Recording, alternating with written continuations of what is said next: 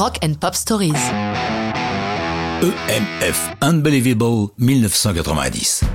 EMF est un groupe que l'on peut qualifier de One Hit Wonder, la catégorie de ceux qui font un tube, et puis c'est tout, ou à peu près.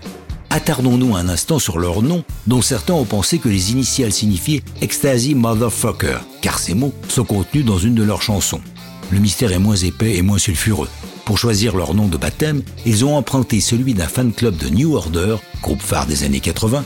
Ces fans étaient regroupés sous le nom de Epsom Mad Funkers. EMF se forme autour du DJ MILF, dans leur petite ville anglaise de Cinderford, dans le Gloucestershire, à l'ouest de l'Angleterre. Nous sommes en octobre 89. Mais le vrai patron du groupe, c'est le dernier à les avoir rejoints, le guitariste Ian Dench. C'est lui qui écrit la plupart des chansons. Même s'il est crédité à l'ensemble des musiciens de MF, Unbelievable, c'est lui. Il raconte l'histoire d'une fille qui est unbelievable, incroyable, parce qu'elle demande beaucoup et ne donne rien en retour. Le héros de l'histoire se dit qu'il n'arrivera rien de bien lorsqu'elle est dans le coin.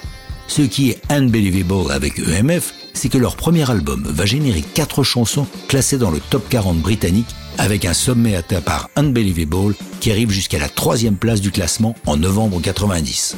C'est leur chanson phénomène qui va mettre six mois à traverser l'Atlantique pour s'emparer de la première place du 8 américain. Inattendu, comment dirais-je, incroyable, encore une fois.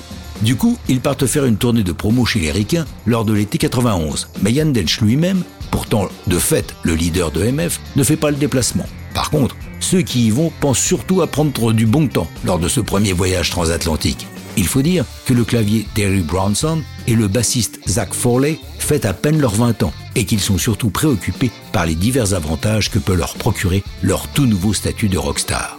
Unbelievable étant à peu près la seule chanson que leurs fans Yankee connaissent, ils la rejouent plusieurs fois lors de chaque show.